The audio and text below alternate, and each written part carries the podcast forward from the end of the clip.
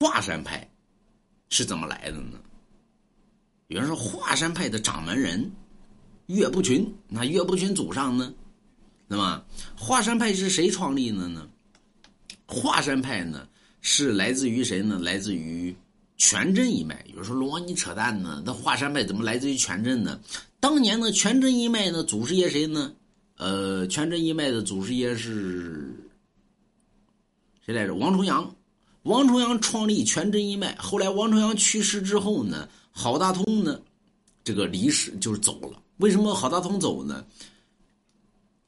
大弟子马玉，那么要继位，当时呢，丘处机说不行，说为什么呢？你不能跟孙不二结婚。马玉说我就要结婚，咋地？师傅不在了，我老大。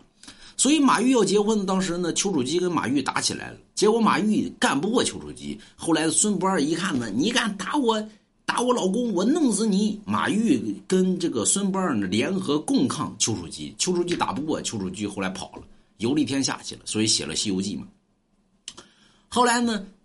郝大通一看呢，师傅在之日呢，你们都和和睦睦的，这师傅走了，你们怎么都这样呢？你看，就跟就跟咱们很多麦系都是这样，师傅一旦去世，麦系之内就开始分分奔这个离离境。郝大通来到华山之下呢，就搁那想想不通，是吧？最后郝大通呢，听着龙王讲故事之后呢，郝大通想想明白了，哦，人得做出自己的一番事业呀。对吧？我得为自己而活呀，我不能为别人而活。后来呢，郝大通上了华山，创立了华山一脉，而且郝大通呢，一天只练于气功，最后呢，把自己脸都憋紫了，那么？洪荒之力爆发，此功法叫紫霞神功。